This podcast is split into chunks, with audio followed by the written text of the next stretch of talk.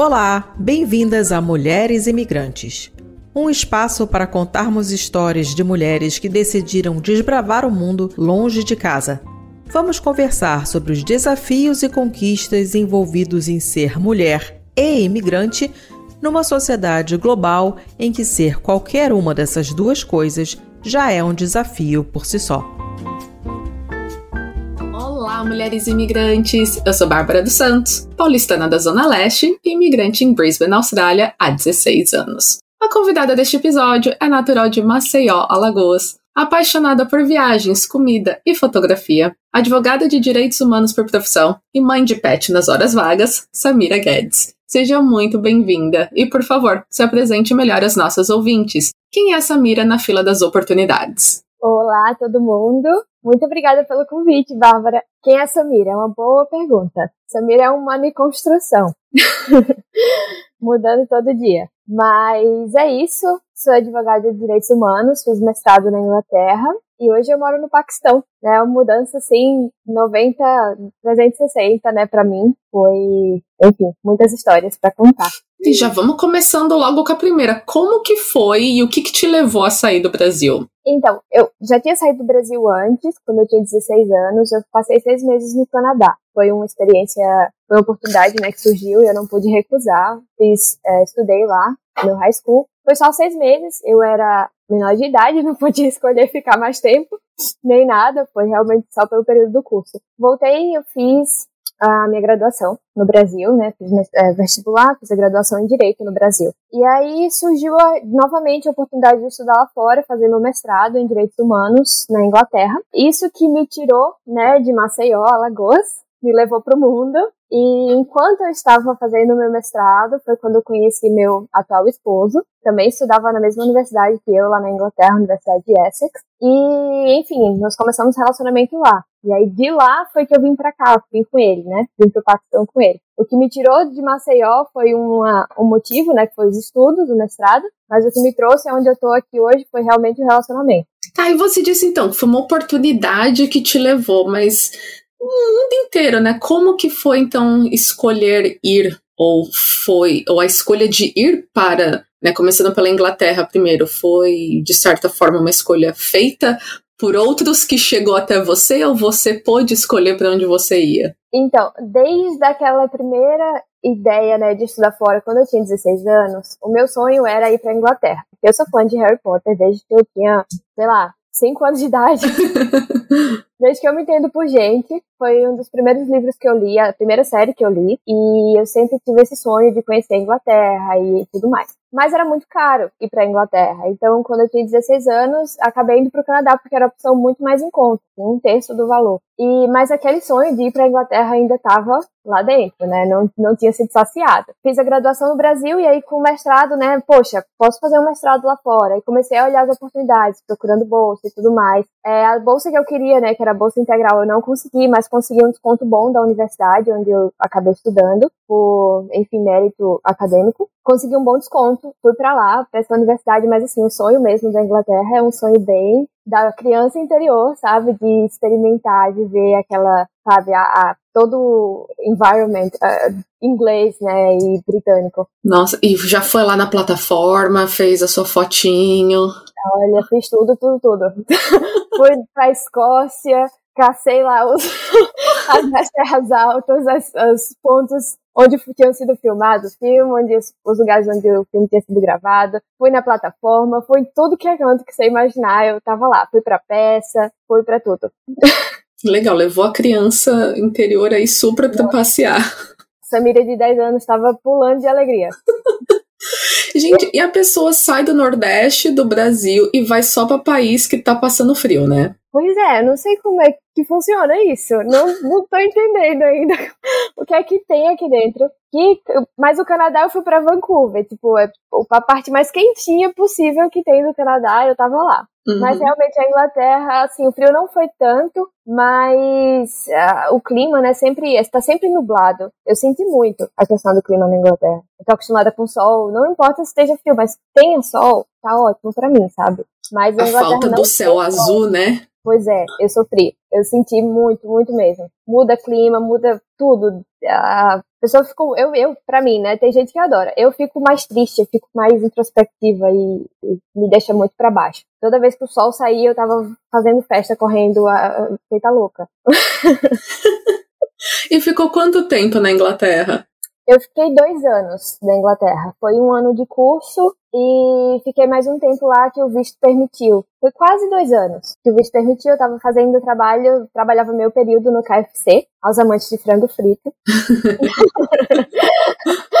Eu não conhecia o KFC, na verdade não, tem, não tinha KFC em Maceió até eu sair, então assim, eu sabia o que era, mas nunca não gostava tanto, não fazia muita questão. Aí surgiu a oportunidade de trabalhar lá e aí eu virei fã. Toda vez que eu tava trabalhando eu podia comer, né, lá, provei todo o cardápio, adorei, eu virei fã. Mas eu trabalhava meio período lá no KFC, foi assim que eu ajudei a pagar as contas enquanto estava na Inglaterra. E aí, dois anos de Inglaterra, conheceu o atual marido, Exato. e resolveram voar para mais uma outra parte do, la do outro do lado do mundo. Nossa, quase para o Paquistão. do Brasil. Exato. E a gente, quando começou o relacionamento, né, a gente não sabia muito onde é que ia dar, se ia ser sério, se não ia ser sério. Mas desde o início eu sabia que ele precisava voltar para cá, porque ele foi para o mestrado com a bolsa de com a bolsa da universidade daqui. E aí era parte do contrato que ele deveria voltar para a universidade daqui por pelo menos três anos para servir como professor, porque ele foi com uma bolsa integral. Então, desde o nosso do início do relacionamento, a gente já sabia que ele ia ter que voltar em algum momento. E o meu plano inicial era voltar para o Brasil também, sabe? Eu não tinha intenção de ficar na Inglaterra, eu tinha intenção de voltar para o Brasil, trabalhar lá, e, enfim, eu tinha um, alguns projetos já que eu tinha em mente. Então, a ideia era assim, ah, tá, a gente vai ficar junto, mas quando der hora de voltar para casa,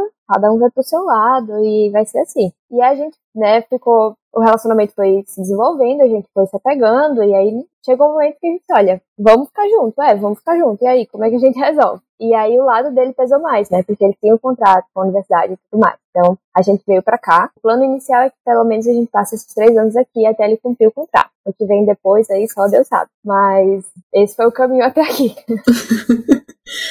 Bom, já é o terceiro país né, que você está morando ao longo dessa vida e mesmo dos 16 anos, tendo essa experiência em viver no Canadá, como que é se adaptar então a né, culturas diversas e ainda mais dá para até colocar assim Canadá e Inglaterra um pouquinho no mesmo balaio, porque pelo menos são países de mesma língua. Mas aí vai para o Paquistão, que é uma cultura completamente diferente dessas outras duas e do Brasil também. Pois é, e eu acho que foi realmente um caminho construído, sabe? Eu sou muito apegada à minha família desde criança. Eu não falo só assim meus pais, meu irmão, minha família nuclear, a família inteira mesmo. Eu sou muito apegada aos meus tios, meus primos. A gente foi criado todo mundo muito junto. Meus primos são quase como meus irmãos. E especialmente quando eu era criança, essa ligação era muito mais forte. E aí, quando eu, com 16 anos, assim, ah, vai, vou morar fora. E por seis meses, longe de tudo isso, quando eu entrei no avião sozinha, carregando minha mala. Entrei no avião sozinho, eu pensei, meu Deus, Samira do céu, o que é que você tá fazendo da sua vida? Por que que tu foi inventar de sair a vida tão boa, família incrível, amigos maravilhosos, tudo certinho, uma escola que você conhece, por que que você tá, o que que você inventou, sabe? Aquele arrependimento, assim. Mas tudo bem, era o nervosismo, foi passando, cheguei lá, conheci a família e fiz novos amigos e foi muito importante para mim para entender quem eu era, sabe? A Samira como indivíduo fora desse mundo que eu tinha essa base de família, segurança, sabe? Amigos, tudo mais. Sair da bolha realmente. Quem sou eu lá fora? Com, quais são os amigos, quais são as amizades que eu faço quando eu tô sozinha? Quem é que eu atraio? É, o que é que eu preciso? Quais são as minhas necessidades emocionais? Enfim. Então foi um, auto, um processo de autoconhecimento muito intenso, né? Desde muito nova. E foi muito importante. E quando eu decidi fazer o mestrado, eu tinha certeza que quando eu entrasse no avião eu ia sentir tudo aquilo de novo. Mas pelo menos dessa vez eu sabia assim que, olha, vai passar, né? E foi a mesma coisa, entrando no, no avião para o, o, para fazer o mestrado pensando, por que que você foi inventar? Não tem mestrado no Brasil, menina? Tem mestrado no Brasil.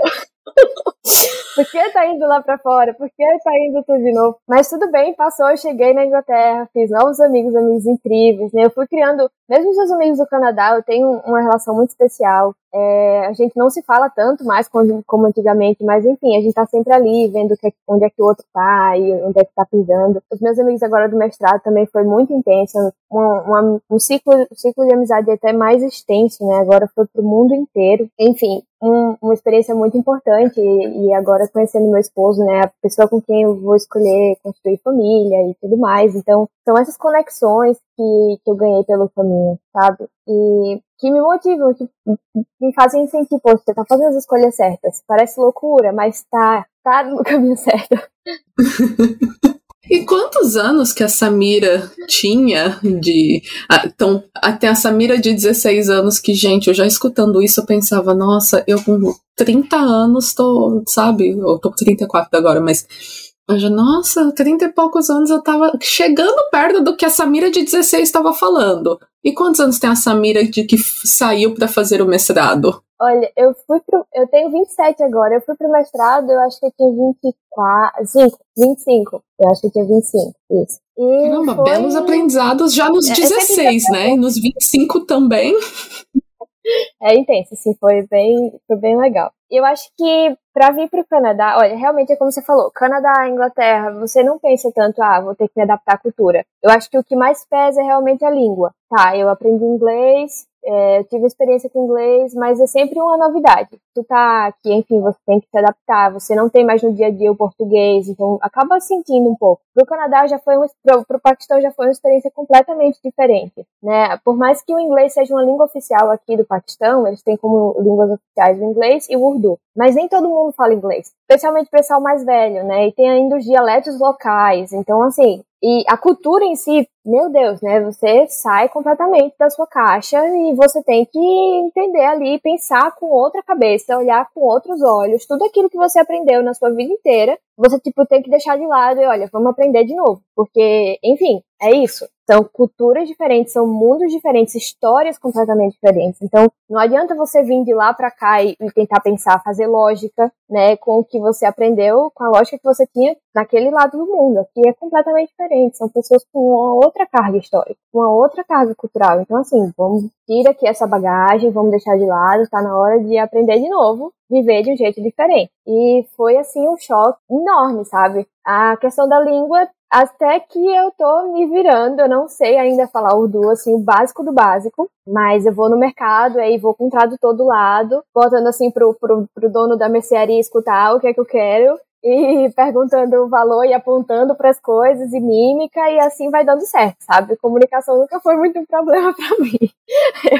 a gente vai achando um caminho e vai se virando, mas realmente é, eu tinha eu tinha medo quando cheguei aqui por causa Poxa, antes, quando eu disse assim, olha, tô pensando em ir pro Paquistão, quando eu falei pra minha família, minha família já conhecia o Azi e tudo mais, então eles disseram, poxa, tudo certo, a gente te apoia, te suporta, a gente vai lá, super força, assim, super, sabe, tamo com você. Qualquer coisa a gente tá aqui, sabe? Uma base de apoio muito forte. Eu acho que isso que me deu força para ir para lá para fora. Eu acho que se eu não tivesse esse apoio, essa base aqui, lá aí no Brasil, na verdade, eu não sei quanto, quão longe eu conseguiria voar, sabe? Por conta própria. Mas eles me passaram essa segurança. Eu disse, tá bom, vamos lá, vamos ver no que que dá. E vim pra cá, mas eu escutava, antes de ir pra Inglaterra, na Inglaterra eu tive muitos amigos paquistaneses, indianos, afegãos, enfim. Antes de ir pra lá, eu não sabia nada desse lado do mundo, sabe? Do sul asiático, eu não conhecia nada da cultura. O Paquistão, lutão, né? É muito associado à guerra, e aí tudo que vinha na minha cabeça era isso, era guerra, um deserto com pessoas muito pobres e guerra, muita dor, sofrimento, opressão, tudo aquilo, tudo que existe de ruim num pacote com o nome do país então no final, sabe? Ai, a, gente, a gente ria de nervoso, né? Porque são os estereótipos das, das informações que são passadas para o Ocidente, né? Exato. E a gente tem esse preconceito com o tão. O tão nada mais é do que terra, sabe? Na língua deles aqui, Stan, na verdade, Paquistão, Afeganistão, Kirguistão, Uzbequistão, all of those, Stan é terra. É como Inglaterra, Scotland, land, né? England, land. Gente. É o mesmo, mas é só na língua deles. Mas pra gente é algo assim, muito diferente, não sei, né? Caramba! Quanto mais eu me aproximava da cultura, mais esses estereótipos eles iam se desfazendo, sabe? Tudo isso ia, enfim, esfarelando ao meu redor e eu percebia que, poxa, eu não sei nada, sabe? Mas ao mesmo tempo tinha muito receio. E quando eu disse pra minha família, né, minha, amigos do Brasil, pessoas conhecidas, tudo mais, não o pessoal mais próximo de mim, porque já conheciam o Azir e tudo mais, mas, Azir meu esposo, é, mas quem não tinha tanta proximidade assim, vinha com perguntas, sabe, mirabolantes, assim, poxa, e às vezes até com brincadeiras, ah, mas o homem bomba,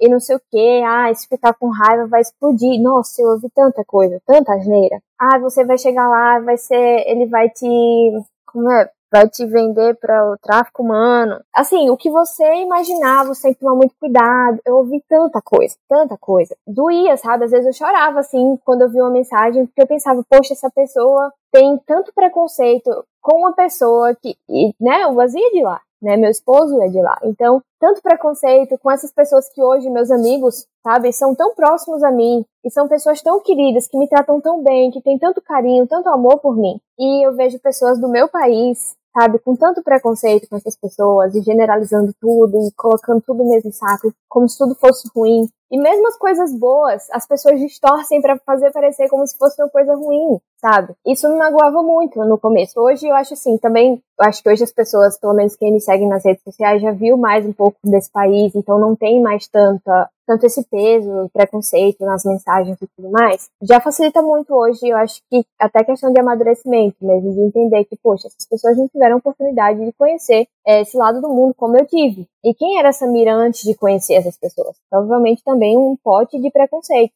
né? Eu podia não estar tá lá fora e falando isso e aquilo, mas existia essa concepção. Então, E você faz foi... parte do, do grupo ou blog ou nossa gente, eu nem lembro exatamente o que é que é o Brasileiras Sem Fronteiras. Brasileiras Sem Fronteiras. Isso. isso Qual que foi a sua motivação então de participar? Foi isso de tentar de alguma maneira quebrar um pouco desse preconceito e trazer informação de que o Paquistão é um, grandes aspas aqui, gente, um país normal como qualquer outro, sabe? Tipo, é mais um Exatamente. país. Exatamente, foi exatamente isso. E foi um processo também, porque assim, eu sempre gostei de tirar foto, sempre gostei de fazer vídeo, sempre compartilhava tudo que eu tava vendo na, no Instagram, mas eu não me sentia confortável Fotos de abrir lindas. minha conta. Muito obrigada. Mas eu não tinha a coragem mesmo, assim, eu não tava, eu não me sentia pronta para abrir minha conta, minha conta era privada. Mas aí eu comecei a receber mensagens de amigos mesmo, poxa, você devia abrir sua conta, poxa, eu queria tanto mostrar isso para tipo, alguém da minha família, algum amigo, isso que nunca imaginei que o Paquistão fosse assim, nunca imaginei que existia isso no Paquistão. Muitas mensagens assim, e principalmente meu irmão, acho que meu irmão foi o maior incentivador. Samira, você tem que abrir essa conta do Instagram agora, não é possível que as pessoas não estão vendo isso que você está vivendo, enfim. Eu conheci o Brasileiro Sem Fronteiras, né, o projeto, entrei em contato com elas, né, eu disse, olha, é, na verdade, não foi nem com a intenção de me juntar ao projeto inicialmente, porque eu não sabia como funcionava direito. Mas era assim: olha, se tiver algum brasileiro vindo para cá, pode passar meu contato, se a pessoa precisar de algum suporte aqui, eu estou disponível para, enfim, prestar, passar informação e tudo mais. E aí surgiu o convite, olha, a gente ainda não tem representante do Paquistão, você gostaria de fazer parte do projeto? E aí, assim, eu fiquei naquela, poxa, para fazer parte do projeto eu preciso abrir o Instagram. Então, foi assim, eu acho né, que o pontapé querida? final, sabe?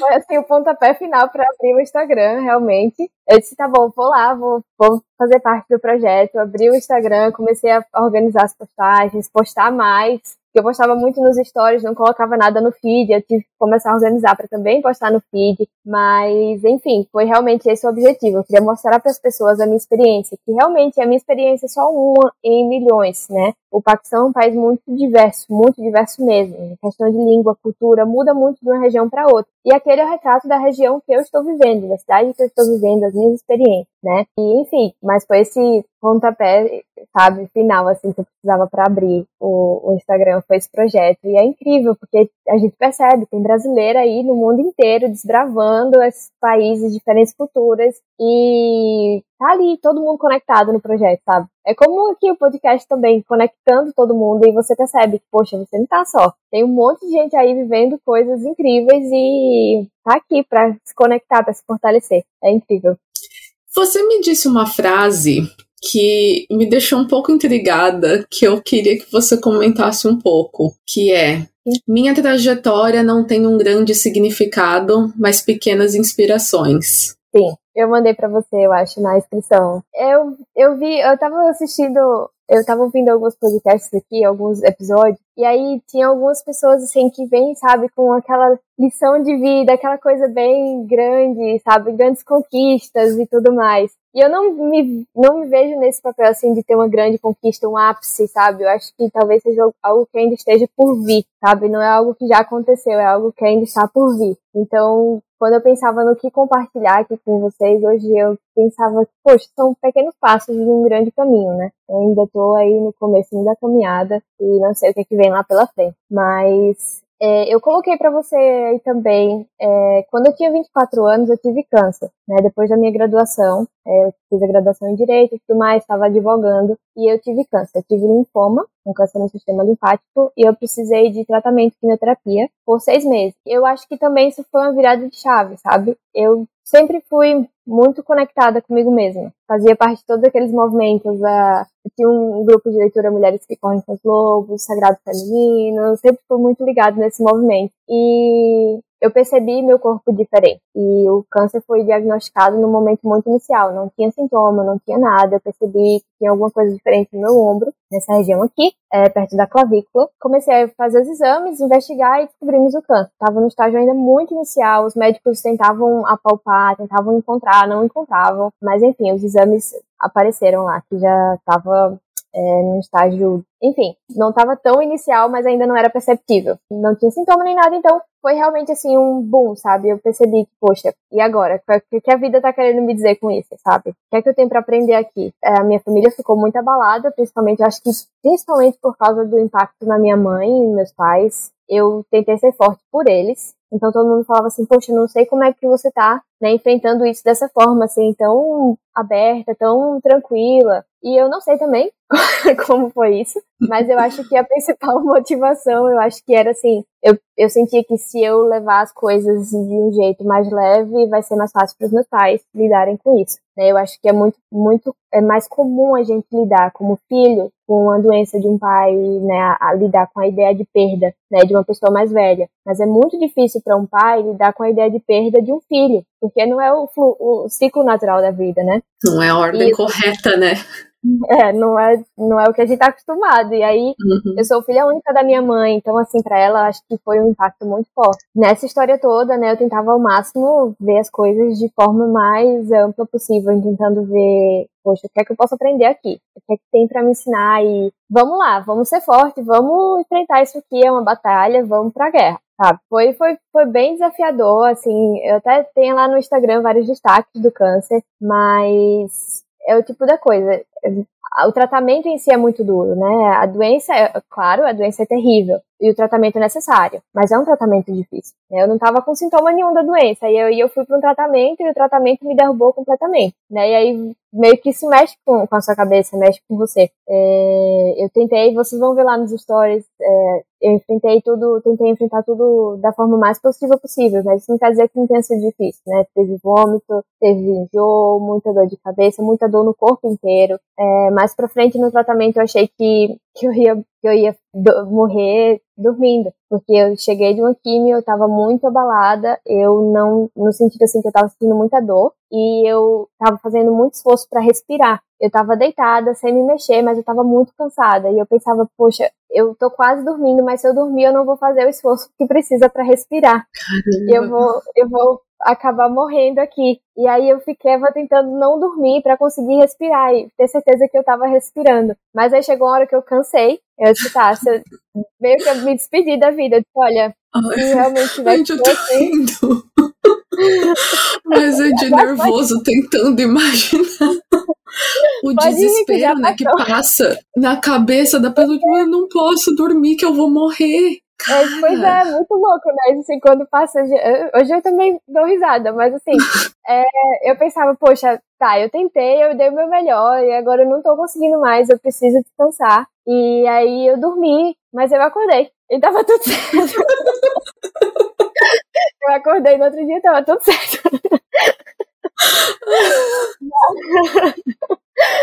Ai, meu Deus. Ai, só o tempo mesmo, né? Tempo cura tudo, tá vendo? A gente ri dessas histórias. E foi assim, foi, foram seis meses, depois mais uns dois meses aí tomando antibiótico ainda, porque a minha imunidade tava muito baixa. E me recuperei, e aí era, era assim, eu literalmente na sessão de quimioterapia pesquisando meu mestrado. E as bolsas de estudo do mestrado.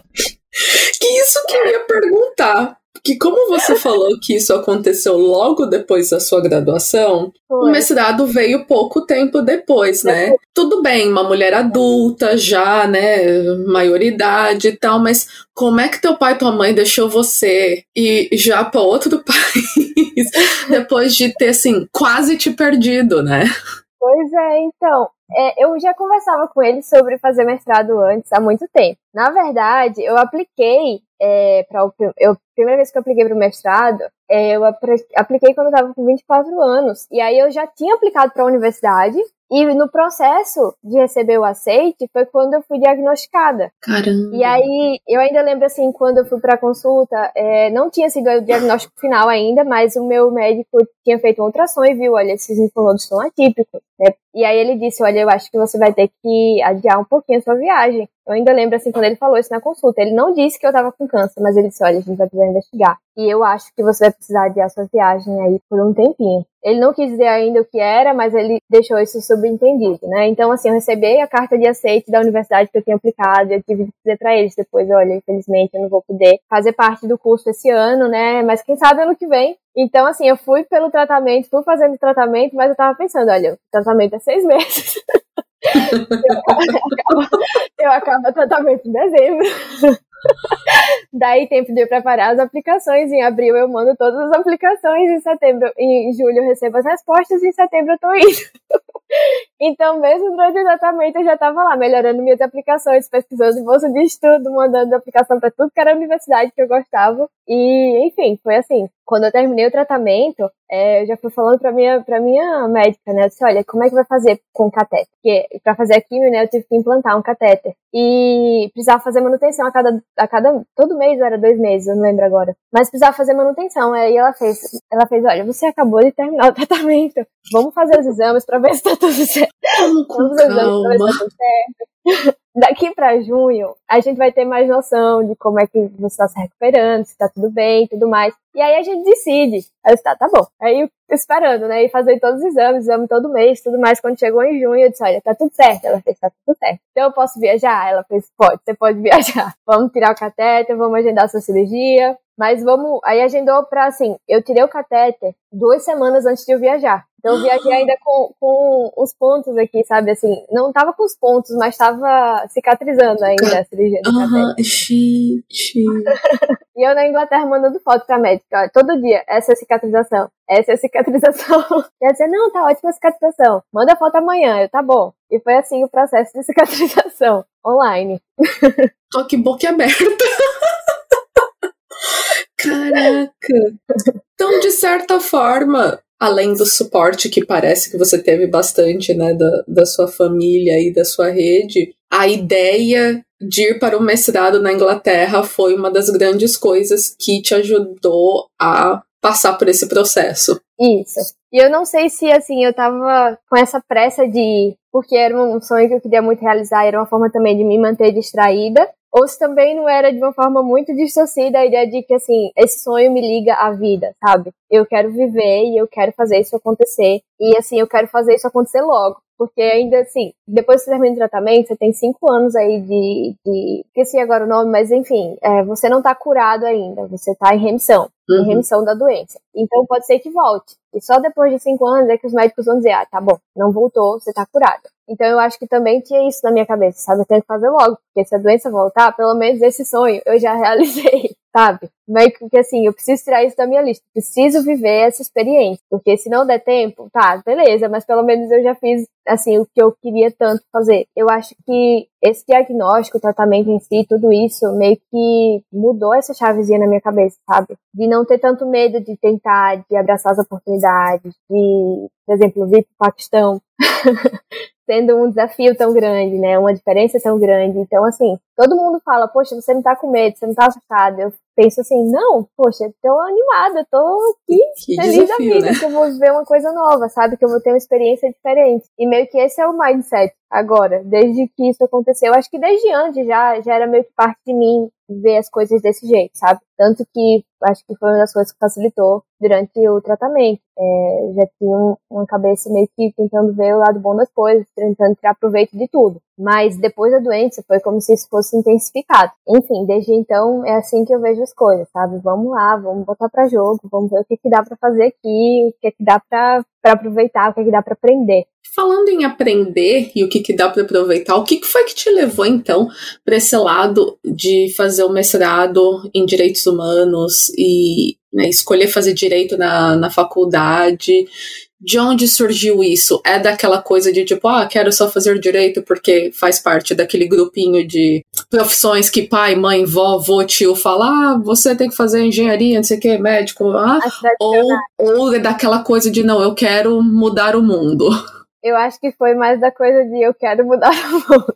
É, eu lembro ainda, quando eu estava no terceiro ano da escola, teve, quando a gente estava se graduando, os, os, professores organizaram uma premiação, tipo um Oscar. Eles designaram um Oscar para cada aluno de acordo com as qualidades que aquele aluno apresentava mais forte. E aí, para mim, deram o. Eu acho que era a, a Deus da Justiça, sabe? E já era uma coisa muito forte na minha personalidade. Pode ser algo que seja muito infantil, talvez, ou ingênuo da minha parte, de pensar que eu consigo mudar o mundo e que eu quero que as coisas sejam justas ou mais justas possível, é, desde muito nova. É, algumas pessoas falam que é ingenuidade, mas eu ainda tenho, eu tenho essa crença em mim. Eu acredito muito que é possível fazer um mundo melhor Sim. Então, quando eu fui fazer direito, eu acho que foi muito com esse pensamento, sabe? De tentar ajudar as pessoas, tentar trazer justiça para quem precisa, tentar fazer o mundo um lugar melhor. Mas aí eu comecei a advogar, eu fiz alguns estágios em, na Tribunal de Justiça e assim, eu via muito como era desorganizado, como as coisas não funcionavam, questão de corrupção e arranjadinho por baixo dos panos, sabe? Aquela coisa de, ah, o advogado pagou, o advogado conhece fulano e aí consegue isso e aquilo. E eu vi isso acontecendo lá de dentro e eu me sentia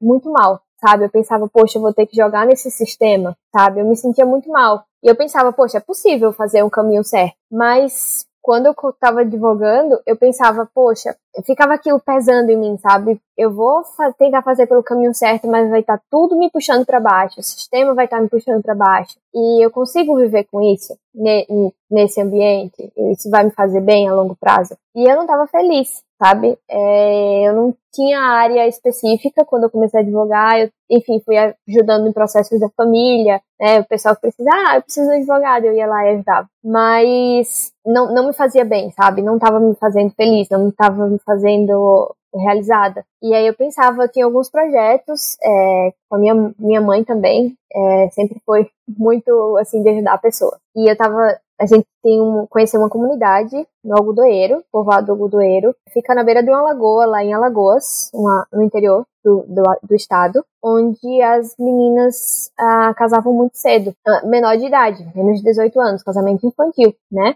E a gente conheceu essas meninas, a gente se aproximou dessa comunidade, a gente se aproximou das famílias, e o pensamento era aquele, bem, bem tradicional, ah, menina nem precisa estudar, menina é para casar, mulher vai cuidar da casa, vai ter filho, enfim, bem esse pensamento bem retrógrado. Era uma, um povoado pequeno, longe de tudo, sabe? Então isso, esse pensamento ainda reinava. E a gente começou a se aproximar da família, trazer outros, outras ideias, sabe? Poxa, as meninas deviam sim ir para a escola. É, eu lembro até de uma história, uma, eu não cheguei a conhecer, mas minha mãe estava me contando de uma senhorinha que estava muito feliz, assim, orgulhosíssima, porque ela tinha conseguido esconder a neta, ela cuidava da neta, e ela tinha conseguido esconder a neta por até os 16 anos da menina. Ah, tipo, ah, as pessoas aqui nem sabem, sabe? Nem sabem que ela morava comigo a vida toda e tal. E eu penso, poxa, sabe? Como se fosse um valor, assim, porque a menina estava escondida, ia ser ótima, uma ótima pessoa para casar, né? Uma ótima mulher para casar, que ia cuidar bem da casa, do marido, enfim. E aquilo chocava a gente, sabe? Essas histórias chocavam a gente. A gente começou a se aproximar e começou a incentivar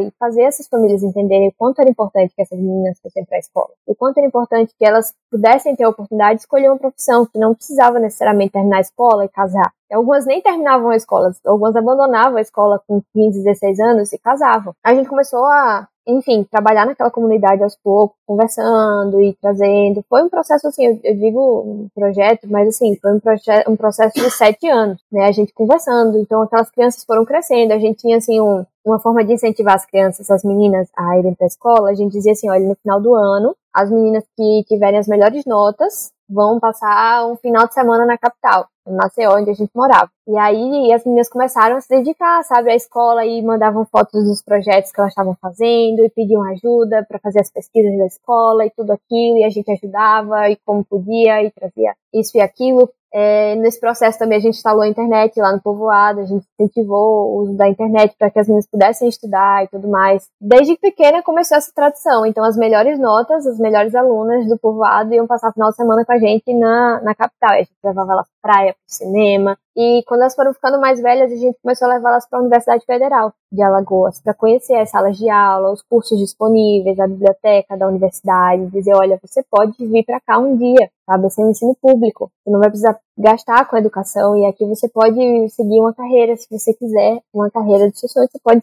estudar aqui, enfim, seguir essa carreira. E mais tarde ainda, quando elas começaram a dizer, porque quando a gente chegou, o sonho delas era casar ter um bom marido, sabe? A gente perguntava, ah, qual é o seu sonho? Ah, eu quero casar e ter minha casa e ter meus filhos e um bom marido, isso e aquilo. E aí, quando elas foram ficando mais velhas, depois de todo esse processo, né, proximidade e tudo mais, os sonhos começaram a mudar. Eu quero ser arquiteta, ah, eu quero ser dentista, sabe? Isso foi mudando, eu quero ser enfermeira. E aí, a gente, no final do, ano, né, quando elas foram lá para casa, é, a gente levou elas para passar um dia com cada profissional da, da, da, da área que elas queriam. Então, a menina que queria arquitetura, a gente conversou com uma amiga, uma mulher, que era arquiteta, e olha, a gente tem uma criança que quer, uma menina adolescente que quer muito fazer arquitetura. A gente queria que ela pudesse passar um dia com você para ela conhecer como é o dia a dia, como é o trabalho, e a gente promover essas conexões. A dentista a mesma coisa, enfim, a gente fez essas, essas conexões para estimular mesmo, para incentivar, para que elas vissem como era ali no dia a dia a prática da profissão e ver se era aquilo mesmo que elas queriam, enfim servir de incentivo também, de ver, olha, tem aqui uma mulher fazendo isso que eu quero, né? E eu posso fazer também,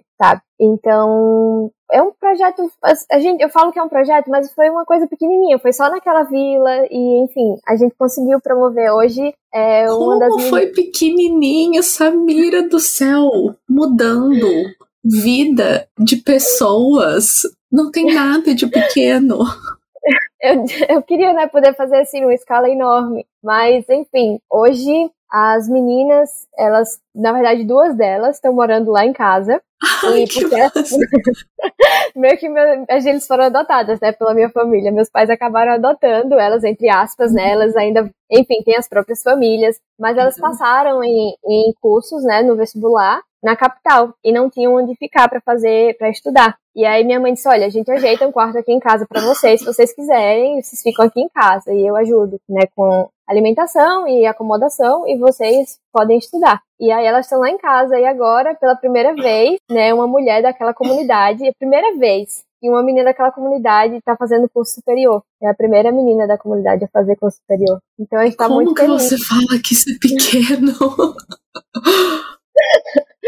Pois é. Que é incrível. né? É, as minhas são incríveis. A gente tem uma fazendo design de interiores e a outra está fazendo enfermagem. Ela já terminou o curso técnico e agora está fazendo, conseguiu uma bolsa para graduação. Aí agora ela está fazendo a graduação em enfermagem. São maravilhosas. Não, incrível. E o poder que o exemplo também dessas duas meninas que vai ter dentro da comunidade. Exatamente. Que por mais que, ela... de alguma forma, vocês nunca mais possam ajudar ninguém ali, o exemplo e a vida agora dessas duas meninas já tá, tenho certeza que já é um agente de mudança também dentro da comunidade, principalmente para as meninas mais novas, mas até para as mais velhas, né, mostrando a vida fora do que falaram pra gente que era casar, ter filho, né? Tipo, ah, o que, que é o seu objetivo de vida? Ah, ter um bom casamento. Que não deveria ser objetivo de vida de ninguém, né? É, isso pode ser uma consequência que venha depois, mas a vida não acaba ali, né?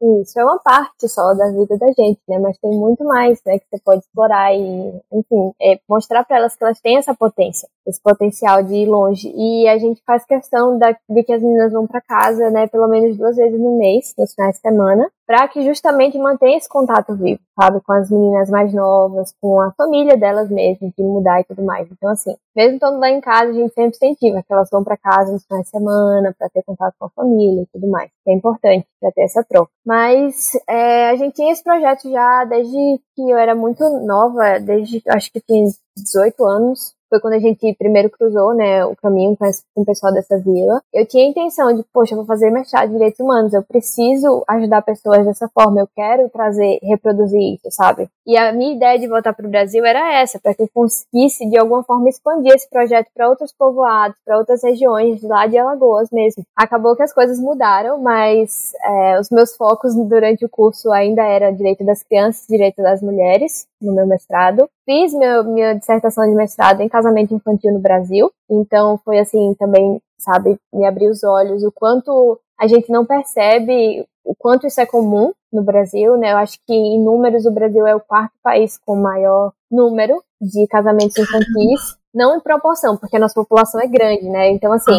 é, é, mas ainda assim em números é um número muito grande. E as pessoas não percebem muito isso, sabe? Eu acho que pra, na cabeça da gente, a, menina adolescente, passou os 16 anos, tem consentimento da família, é tranquilo o casamento, sabe? Ela é, é, tá tudo bem, não tem tanto problema, tá, tá tudo certo. E não é bem assim, né? Pra, gente atingir desenvolvimento cognitivo mínimo, a gente precisa ter os 18 anos. Então, casamento é uma decisão importante, porque não é só o casamento, tem filho, tem toda uma questão que vem junto, é, principalmente na cultura brasileira, né, da mulher se casou, vai cuidar da casa, tem que cuidar do marido, ela ganha outras responsabilidades. E acaba que a educação, por exemplo, fica em segundo plano. Então esse era um problema, problema grande que o casamento infantil traz. E a gente não discute tanto isso, né? Parece que é um problema que está lá embaixo do pano, ninguém percebe, ninguém quer muito cutucar, ninguém quer muito ver. E aí eu fiz a, a minha dissertação de mestrado nisso, focando no Brasil, e acabei vindo para o Paquistão. Todo esse conhecimento é muito válido aqui também, né? O Paquistão também tem casamento infantil, a gente tem muita a desigualdade de mulher e homem aqui, tem em várias esferas da sociedade. Aqui é muito presente. É, no lugar onde eu moro, a, as crianças eu acho que estão assim, 98% das crianças estão na escola, então assim, sair da escola não é tanto um problema, sabe? Mas ainda tem muita questão de que o casamento é o objetivo final na vida da menina, sabe? Não tem tanto incentivo dos pais para que a menina escolha uma profissão, ou enfim, que vá empreender, sabe? Que tem um propósito, que tem independência financeira. Isso não é tão incentivado na comunidade, na cultura local. Então, é uma coisa que eu pretendo trabalhar, né, aqui, enquanto a gente estiver por aqui. Por enquanto, eu tô só. Eu, eu, meu objetivo principal quando eu cheguei aqui era me juntar a alguma ONG, porque aí você tem mais poder de ação, né? E aqui tem muitas ONGs, na, principalmente na região onde eu moro. Eu moro no norte do Paquistão. Não sei se você já ouviu falar do problema da Caxemira, que é uma região disputada entre Índia e Paquistão. Pronto. Uhum. Gilgit-Baltistan, que é a região onde eu moro, ela tá nesse mesmo balaio, sabe? É uma região ah, disputada. Legal, é, administ é administrada. Muito legal, né? É administrado pelo Paquistão, super tranquilo. É administrado pelo Paquistão, mas não é, é, definitivamente território do Paquistão, né? É uma região disputada. E tem muita ONG lá agindo por causa disso, porque meio que a administração é, não é das melhores, né? Eu, meu plano era me juntar a uma dessas organizações é, não governamentais. Até agora eu estou aplicando ainda para os projetos, não, não recebi nenhum aceite ainda. Por enquanto eu estou trabalhando nas escolas locais. Então, algumas escolas me convidaram para trabalhar com os alunos mais velhos, os adolescentes já, entre 15 e 16 e 17 anos, para trabalhar com eles o inglês principalmente, porque é que eu me comunico em inglês com as pessoas e, enfim, é legal que os alunos tenham essa prática, mas também é, para trabalhar com eles autoconhecimento e desenvolvimento pessoal, relações humanas, como desenvolver esse trabalho em comunidade, senso, senso de comunidade, senso de coletivo, tudo isso. Então, não, não vou dizer que isso é comum em todas as escolas daqui. Algumas escolas, né, acreditam até que pelo fato de eu não cobrir a cabeça, é, algumas escolas mais religiosas, eu digo, acreditam que pelo fato de eu, é, outras escolas me contratarem sem eu cobrir a cabeça, é uma forma negativa, um impacto negativo nos alunos, sabe? Tem esse movimento também. Mas algumas outras escolas, assim, nossa, não, vai lá. vem, vem cá, a gente quer quer melhorar a vida dos nossos alunos, a gente quer impactar essas crianças, quer dar uma educação diferenciada, então não tem problema, a gente tá aqui, eles me oferecem essa proteção nesse sentido, né? E eu vou, como professora da escola, trazer essa outra visão para os alunos. E aí eu trago uma outra né, visão, até nas coisas mais simples. Por exemplo, a gente está acostumado, na aula de biologia, você vai entender sobre reprodu sistema reprodutor né, humano. E aqui, quando o livro tem essa matéria, quando tem esse, esse, esse assunto, as professoras pulam, porque elas têm vergonha de trazer para os alunos. Então, uhum. assim, a maioria das escolas, pois é, a maioria das escolas nem traz isso para os alunos, sabe? Planejamento familiar e como é que o corpo da gente funciona, não tem isso. Então, essa escola, eu, depois de já estar trabalhando com os alunos lá alguns meses, eles disseram, olha, tem esse assunto aqui, a gente tem no livro, mas nenhuma professora nunca ensinou a eles. Você tem interesse, você tem é, interesse de ensinar, você poderia ensinar para eles? Eu posso. Preparei a aula e trouxe lá, vamos explicar sobre esse sistema, né, como é que a gente funciona, são os hormônios, de onde é que vem, o que é que isso faz, e aí fui explicar para eles, desde o ABC até a realmente a reprodução humana e como é que funciona, planejamento familiar, métodos contraceptivos, tudo isso que eles nunca sabe? Nunca tinham imaginado é, nos detalhes como é que funcionava. Então, são impactos locais, sabe? Que me fazem me sentir realizada, porque provavelmente aquelas crianças nunca teriam acesso a essa informação se eu não estivesse lá. E aí eu vou deixando as pegadinhas de formiga pelo mundo e provavelmente esses pequenos impactos, né, formam uma cadeia aí, quem sabe vai trazer mais tranquilidade para as pessoas comentarem sobre isso, ensinarem sobre isso, né? Quem sabe aí um dia daqui a uns 20 anos o Paquistão tá tendo educação sexual nas escolas. Quem sabe? Que interessante, assim, você ter que, de certa forma, cobrir uma defasão de ensino, assim, de basicamente 10 anos, né?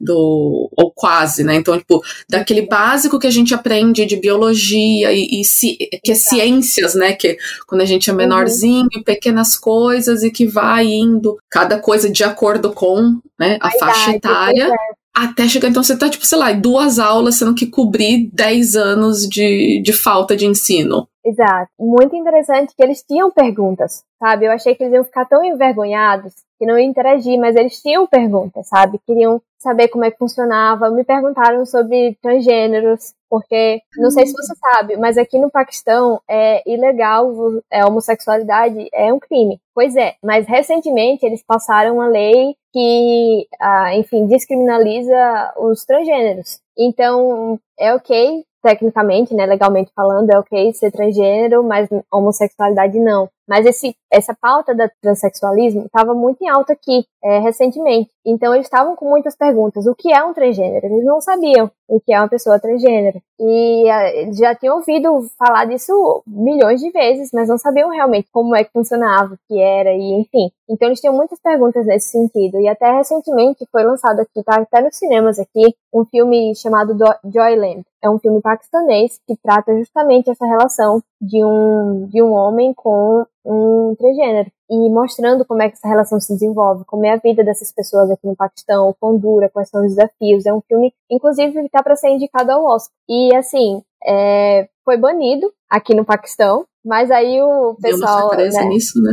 Pois é. E aí o, o pessoal da organização do Oscar disse: olha, o filme pode ser cotado para a competição, não sei como falar, mas para isso precisa ficar em cartaz no país de origem por determinado prazo. E aí eles voltaram atrás na, na censura, sabe? E autorizaram que o filme fosse para o cinema. Eu não sei quanto tempo vai ficar no cinema, se realmente só pelo prazo necessário para que o filme possa participar do Oscar. Mas, enfim, tá aí. Já compramos nossos ingressos, né, para estimular, para incentivar que isso seja trazido para discussão aqui. Mas é isso, assim, é um, uma distância muito grande, sabe? As pessoas nem sabem direito como é que funciona, o que é isso. Então, é, foi um, um, passo bem grande. E muita gente pergunta, mas nossa, você não tá com medo, né, de estar tá indo lá, as pessoas, a comunidade chegar para dizer que você tá, enfim, fazendo coisa errada, né, ensinando isso para as crianças e tudo mais. E eu sempre tenho muito cuidado antes de, de dar uma aula, de trazer algum assunto sensível, né, sensível aqui, é, de conversar com a organização, com a direção da escola. Eles propõem, a gente tenta equilibrar como fazer isso da melhor forma. Eu sempre apresento aula para a direção antes, depois eu passo para as crianças. Eu trago filmes para eles, é, eu trago filmes, o último filme que eu trouxe falando sobre adoção, porque a adoção também é um tabu aqui no Paquistão, então trouxe um filme que trata sobre adoção. Sempre mostro para a direção antes, né, para eles verem o conteúdo e tudo mais, mas enfim, é um trabalho muito satisfatório, dá muito trabalho. Sim, né, eu fico preocupada como isso pode repercutir, mas eu vou tentando, eu tento ir aos pouquinhos, aos pouquinhos, deixando ali é, algumas influências, né, alguma, algumas lições mesmo, para essas crianças poderem trabalhar mais tarde e quem sabe até, né, espalhar por aí. Se você tá sozinha nessa empreitada, vamos assim dizer, no sentido de pessoa passando esse tipo de informação para as crianças nessa escola? Você é a única? Nessa escola, sim. Eu não sei em outras escolas, né? Meu esposo também sempre me apoia muito. Ele diz: não, tá tudo bem, vai lá, é o certo, precisa ser feito, é bom para o nosso país, as pessoas vão entender isso um dia, tá tudo bem. Se qualquer coisa der errado, a gente tá aqui, né? E o pessoal da escola também, sempre muito, não, você tá aqui como professora, você não tá aqui como pessoa. A instituição que está promovendo essas, essas aulas. Então, assim, fica tranquila, a gente tá aqui, a gente tá sentindo, a gente tá em contato com a comunidade, a gente tá em contato com os pais. Se a gente perceber que tá indo demais ou que tá indo muito rápido, né, a gente vai ajustando o ritmo e tudo mais. Então, assim, a gente tá todo mundo trabalhando junto, sempre em comunicação, para ter certeza que a gente não vai né, ultrapassar nenhum sinal ser muito agressivo, porque realmente é uma construção cultural de anos né, nessa comunidade. Então, tem que respeitar também o ritmo das pessoas. Né? O desenvolvimento, você não pode chegar e jogar assim, uma pedra em cima de todo mundo e, e achar que vai todo mundo saber lidar com isso. Não, tem que ser aos pouquinhos. E a gente tá sentindo o ritmo, vai aos pouquinhos. Então, eu acho que tá indo tudo bem. Até então tá indo tudo bem. Parece que tá, né? e quais são os desafios em ser mulher e ou imigrante que você passa ou que já passou? E aí engloba então Paquistão, Inglaterra, Canadá. Mas se quiser focar no Paquistão também, up é, é, eu acho que primeiro de tudo a língua, né, em todos esses países. Eu lembro eu com 16 anos, chegando, na, chegando assim, literalmente no primeiro dia, chegando na minha família no Canadá, eu tinha 16 anos, né, menor de idade, e eu tinha ouvido muito falar dos ursos, que a gente tem que tomar cuidado com os ursos, porque em Vancouver tem muito, e como cuidar do lixo, e isso e aquilo, e aí eu cheguei na casa da minha família e eu perguntei, what about the beer? E aí, aí eles pensaram, pra quem não, não entende inglês, né, eu falei cerveja, bear, seria urso. E eu perguntei, e aí, e sobre a cerveja? E aí minha família olhou assim, todo mundo olhou pra minha cara bem sério, pensando, meu Deus, a gente pegou uma criança alcoólatra, alguma coisa assim, né, menor de idade querendo beber aqui na minha casa. Como assim? E aí, por sorte, eu percebi o que eu tinha falado, que eu tinha falado alguma coisa errada, e eu falei, o animal, o animal.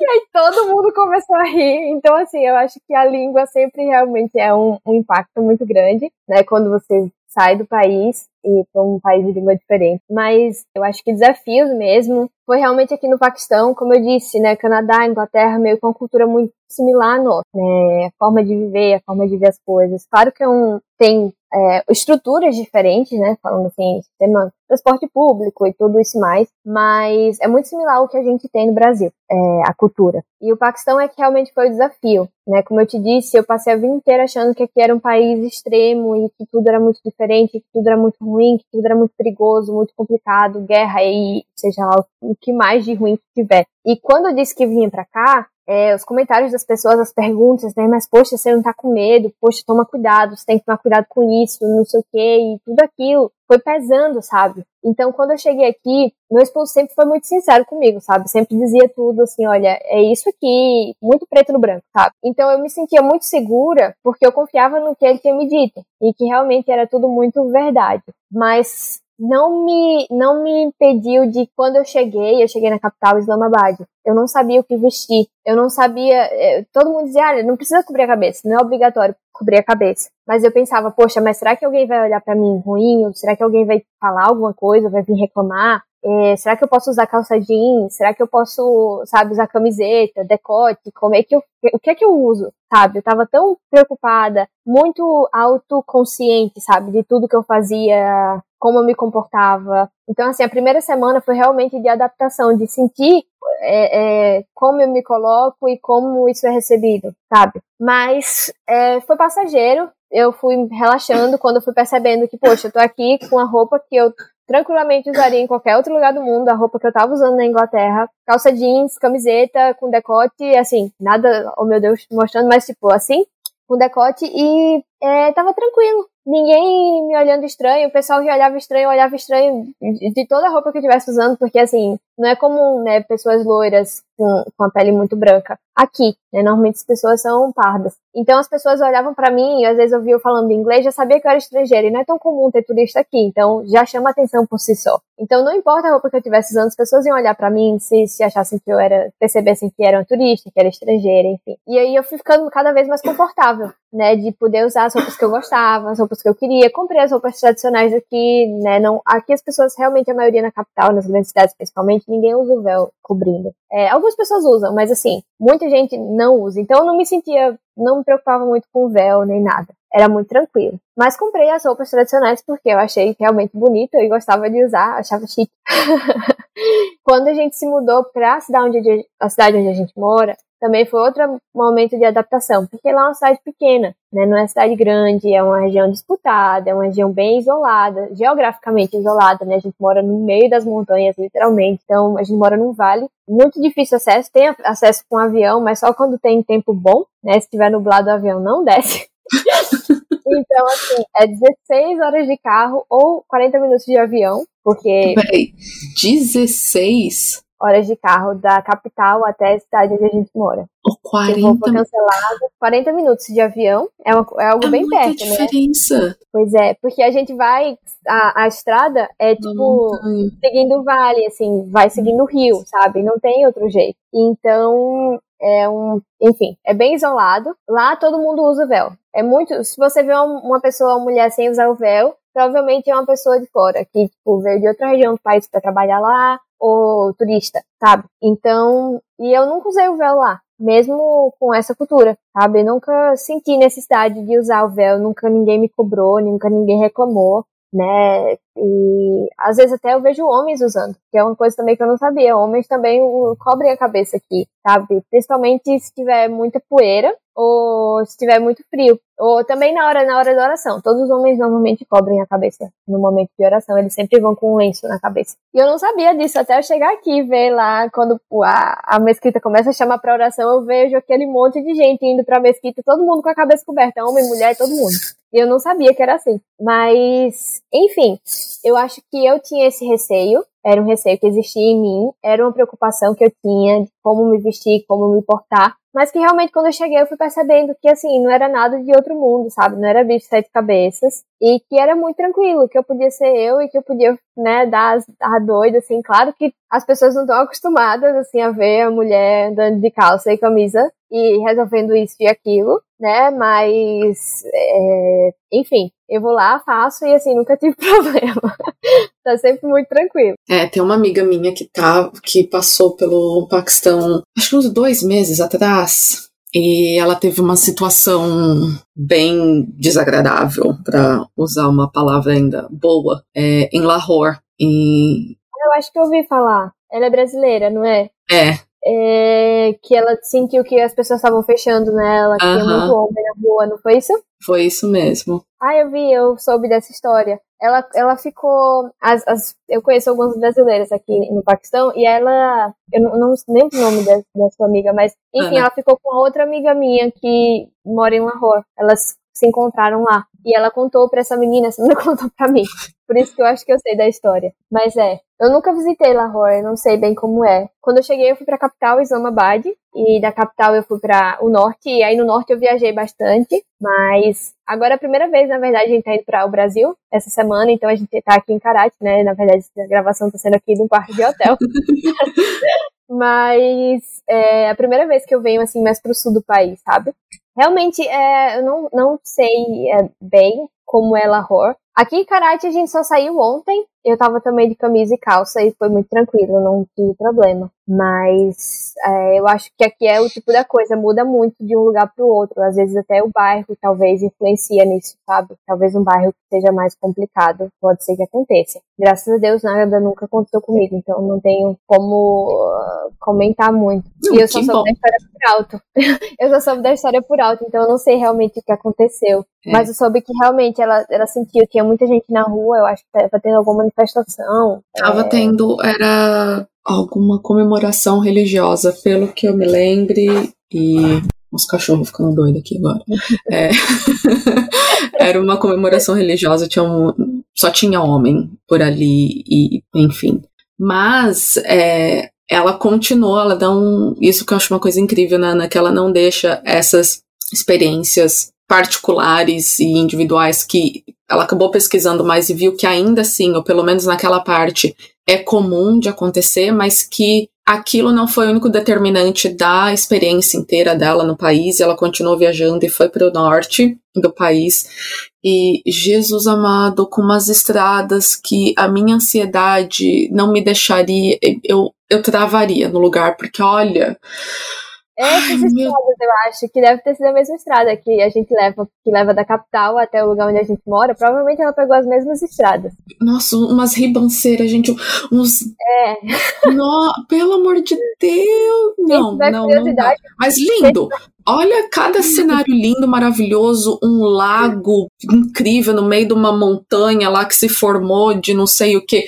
Olha, gente, Isso. cenários paradisíacos, mas eu, Bárbara, com as condições de viagem às quais ela foi submetida para chegar lá, não obrigada. É físico é. que eu sinto pra mim, não, não dá. Não é pra qualquer um.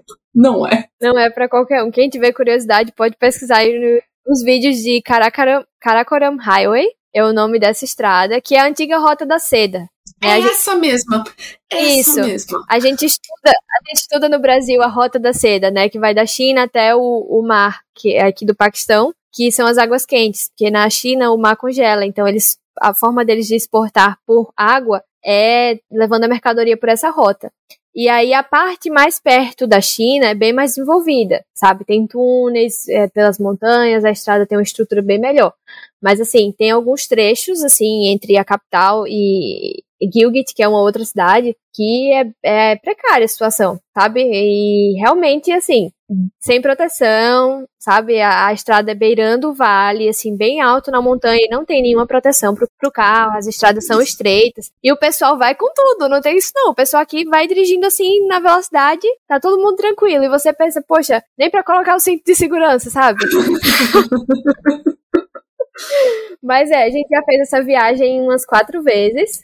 Como eu te disse, né, quando o voo, foi, quando o voo é cancelado, né, se você tiver pressa, aí você vai pela, pela estrada. A gente foi pela estrada já umas quatro vezes. A primeira vez foi realmente a mais a pesada, assim, porque realmente eu não estava acostumada com aquilo. É, para mim era algo de outro mundo. Mas assim, depois que você mora aqui seis meses, você viaja, você acostuma um pouquinho com as estradas. Não é que eu não vejo o absurdo que é, mas você não sente mais tanto o medo de viajar, né? Depois que eu viajei dirigindo, eu mesma dirigindo, eu percebi que assim é mais tranquilo. Você dirigiu? Ah, é, dirigi, viajamos. A gente foi viajar, a gente foi para Rusa, que é uma cidade bem no norte, linda, linda. E a gente voltou e na volta eu vim dirigindo, acho que eu dirigi por umas quatro horas direto. Foi, eram seis horas de viagem. E aí. e ainda mão inglesa. eu aprendi aqui a dirigir do outro lado do carro, né? Porque no Brasil tá eu só sei, Eu só sei dirigir mão inglesa. Pronto. eu dirigi no Brasil pela primeira vez quando eu fui agora em março. E aí eu ficava naquela assim, não, tipo, o lado do passageiro tem que estar tá sempre perto da calçada e vamos lá. Fiquei feliz. Não dei, não, não tive nenhum quase, porque acabou que todos os lugares que eu dirigi, tipo, já tinha fluxo de carros, então não precisava pensar Você tanto. vai seguindo, é. Vai seguindo. Pois é, eu aprendi, eu aprendi a dirigir no Brasil a vida inteira, né, dos 18, enfim, até eu viajar. E aí, a Inglaterra ainda deu aquela aquecida, né? Eu não dirigi na Inglaterra, mas aí você pega uma carona, pega um ônibus, vai, você vai prestando atenção ali como é o fluxo do trânsito. E quando eu cheguei aqui é mão inglesa, é o país inteiro. Então, quando eu comecei a aprender a dirigir, eu ia assim, é, tarde da noite, de madrugada na cidade, bem devagarinho, né? Pra ir entendendo a dinâmica. Com a rua vazia, não tinha ninguém. ia lá, meu esposo ia comigo do lado, dizendo assim, me guiando só nos caminhos que ele pra gente passear pela cidade, e eu dirigindo pra ir acostumando. Mas assim, várias vezes eu entrando na rua na contramão. A sorte que não tem ninguém lá. É o ninguém, clássico. Não tem ninguém lá pra, pra bater, mas enfim, aprendi.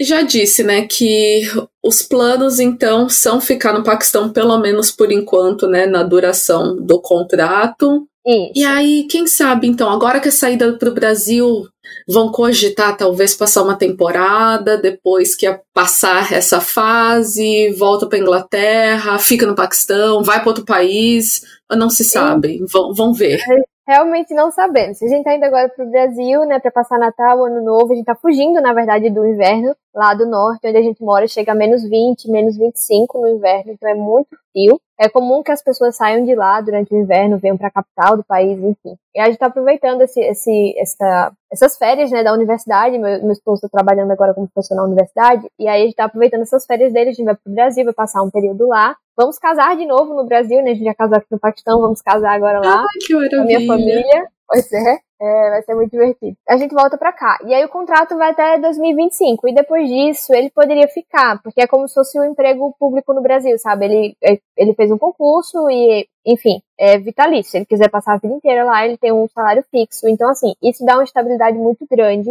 e um conforto, né, para você pensar em morar aqui. Mas ele também tem um sonho de viajar. A gente quer viajar ao mundo, a gente quer conhecer lugares diferentes, culturas diferentes é um sonho que a gente compartilha. E daqui as passagens são muito caras e a moeda é muito desvalorizada. Então, para a gente viajar, explorar o mundo é muito complicado, muito difícil com o salário daqui. Então, a gente pensa assim de talvez em 2026 da gente mudar para algum outro país que dê um poder econômico melhor para a gente, para a gente poder explorar e viajar. E talvez um lugar que esteja mais perto do Brasil, porque é muito longe, né? Então, a gente considera ser Inglaterra, o único problema é realmente o clima lá mas né, temos muitos amigos e, enfim, as qualidades do país é, se sobrepõem aos problemas, né, do meu ponto de vista. E é perto de tudo, as passagens são baratas, dá para viajar bastante, então sim, a Inglaterra é uma possibilidade, mas ainda é tudo muito incerto, né? A gente precisa ver como é que a vida vai se desenvolver. Mas a gente pensa em fazer também doutorado, talvez tudo isso vai estar ligado. Viajar para fora com doutorado seria um bom, um bom caminho de começar em outro país. Meu Deus, esse casal não para, gente. pois é, vamos ver o que, que vai dar cenas dos próximos capítulos. Muito bom. Ai, Samira, foi um prazer. Tô encantada e inspirada você mesmo não tendo nenhum grande significado nessa sua trajetória, são muitas e muitas e muitas inspirações. Foi muito bom. Mas antes então da gente terminar, eu gostaria que a gente fosse para nossa lupa cultural, que é aquele momento de indicações de trabalhos feitos ou protagonizados por mulheres. Certo. É, eu pensei muito no que, é que eu podia trazer e, bom, é, a minha vida é muito. Eu, eu amo ler. Eu leio sempre, sempre, sempre, sempre tenho um livro do, do lado, literalmente. É, mas eu nunca fui de ler livros assim muito impactantes, sabe, de autoajuda. Eu li alguns, mas não é muito meu estilo. Eu gosto da fantasia. E tá e tudo certo, a gente é. precisa escapar às vezes. E é então... engraçado, a minha recomendação é meio nesse estilo de às vezes a gente só precisa de alguma coisa para relaxar a mente e não ter que problematizar nada. nada. Pois é, e aí eu acho que é muito mais meu estilo. Então, primeiramente, né, J.K. Rowling, autora de Harry Potter, porque eu acho que ela foi realmente uma grande influência na minha vida desde criança. É claro que eu não sei se o impacto de Harry Potter em um adulto lendo é o mesmo que eu tive, mas assim, com certeza foi um marco na minha vida.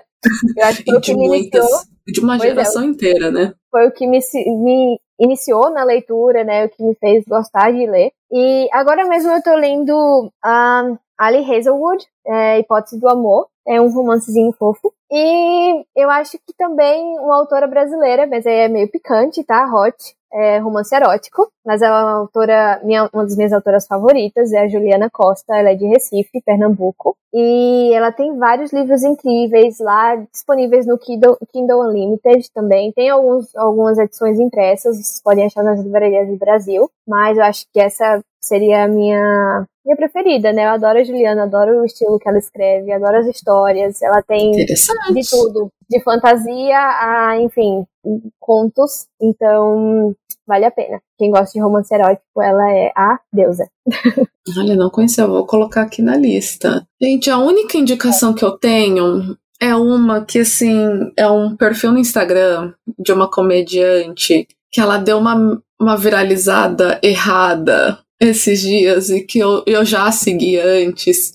E eu tava né, explicando para as amigas. Falei, gente, isso daí é paródia, tá? Que é a Carol Zoccoli, que é uma comediante brasileira que mora em Nova York. E ela viralizou nos grupos bolsonaristas recentemente porque ela fez um, uma paródia falando que os extraterrestres iam abduzir Lula e Bolsonaro e que iam trocar eles de corpos e que no dia 1 de janeiro é, o Bolsonaro ia governar o país mais no corpo do Lula. Mas assim, gente, é as, as fanfic que, que os, os Bolsominion criam, né? E e ela só criou uma paródia dessa. E esse vídeo foi parar em grupo de WhatsApp dos bolsonaristas. Pouco tempo depois, assim, coisas de dias, não sei se você viu o, o vídeo da galera em frente ao quartel com o celular na cabeça e a luz, assim, fazendo um negócio que é tipo pros extraterrestres. Foi um pouco depois desse vídeo da Carol. Então, o, o Instagram dela é maravilhoso para você ir lá e dar muita risada. E assim, aquela coisa, gente, ai, nossa, o dia tá pesado igual hoje, né? Quem, gente, quem acompanhou que né, quando sair esse episódio vai ter sido uma semana e meia atrás, mas quem viu a minha segunda-feira que tudo deu errado, é o dia que é pra entrar no, no Instagram da Carol e relaxar e dar risada dar risada de, das, das, dos absurdos do, da vida que ela faz paródia, ou só de rir. Que stand-up comedy, né, sempre bom. Mas o perfil eu dela é ótimo. Eu fala dela, mas vou atrás. Vou, vou atrás. mandar o link pra você e vou mandar desses vídeos também pra você dar risada, que olha... Intervenção alienígena é o que estamos pedindo agora, não é nem intervenção militar, mas. Vamos para outra instância. Vamos para outra instância. É esse mesmo. Olha, gente, tô fazendo ah. até a convidada a chorar de tanto rir. Minha bochecha tá doendo de cãibra. Ai, Ai coitada. Samira, onde nossos ouvintes podem te encontrar? Quais são suas redes que agora estão abertas, né? Depois desse grande empurrão do irmão. Beijo, irmão. É, beijo, Peu. É, pois é, eu na verdade só uso o Instagram. Eu tenho Facebook, mas não sou ativa lá, então é realmente só no Instagram. O Instagram é samihelena. Estará linkado devidamente aqui, pessoal. Ai, Sami, não quero deixar você embora, foi tão gostoso, passou super rápido. que você aproveite sua viagem no Brasil, que seja tudo bem. Acompanhe os jogos da Copa lá, que Pois é. A luta Estamos... por achar um lugar para assistir os jogos vão acabar. Meu Deus. Olha, estou aqui. Na verdade, hoje a gente está aqui para encontrar com duas brasileiras aqui em Karachi, aqui no Paquistão. A gente vai se encontrar hoje para assistir o jogo aqui hoje à noite. Então, estamos assim, acompanhando, vamos viajando e encontrando um lugar para assistir o jogo em todo cantinho. Mas a muito festa é garantida. A camisa do Brasil já está ali, muito bem pronta. que ótimo. Melhoras para o marido também. E Sim, está aqui tossindo aqui no background de vocês, é uma pessoa tossindo. É o meu digníssimo. Espero que você aproveite muito essas férias merecidas no calor de Maceió para quem está fugindo dos 20 graus negativos. Sim, aproveitarei muito na praia do Nordeste. Estou chegando. Muito bom. Gente, muito obrigada para quem escutou até aqui e até o próximo episódio. Obrigada pelo convite, meu amor. Beijo. Obrigada a todas que escutaram até aqui. Nosso podcast está disponível na maioria das plataformas de streaming e para não perder a notificação de quando sair um episódio novo, não deixe de nos seguir no Spotify. E se você escuta pela Apple Podcast, que tal deixar cinco estrelinhas para que assim cheguemos a mais pessoas? Você pode entrar em contato com a gente através do e-mail mulheresimigrantespod@gmail.com, no Instagram e Facebook por arroba mulheresimigrantespod ou no Twitter por arroba mulherespodcast. Este podcast é uma produção independente, e se você gosta do nosso trabalho, pode também nos apoiar financeiramente, com o preço de um café, vinho ou uma água, no buymeacoffee.com barra mulheresime. Link disponível na descrição. Obrigada e até o próximo episódio.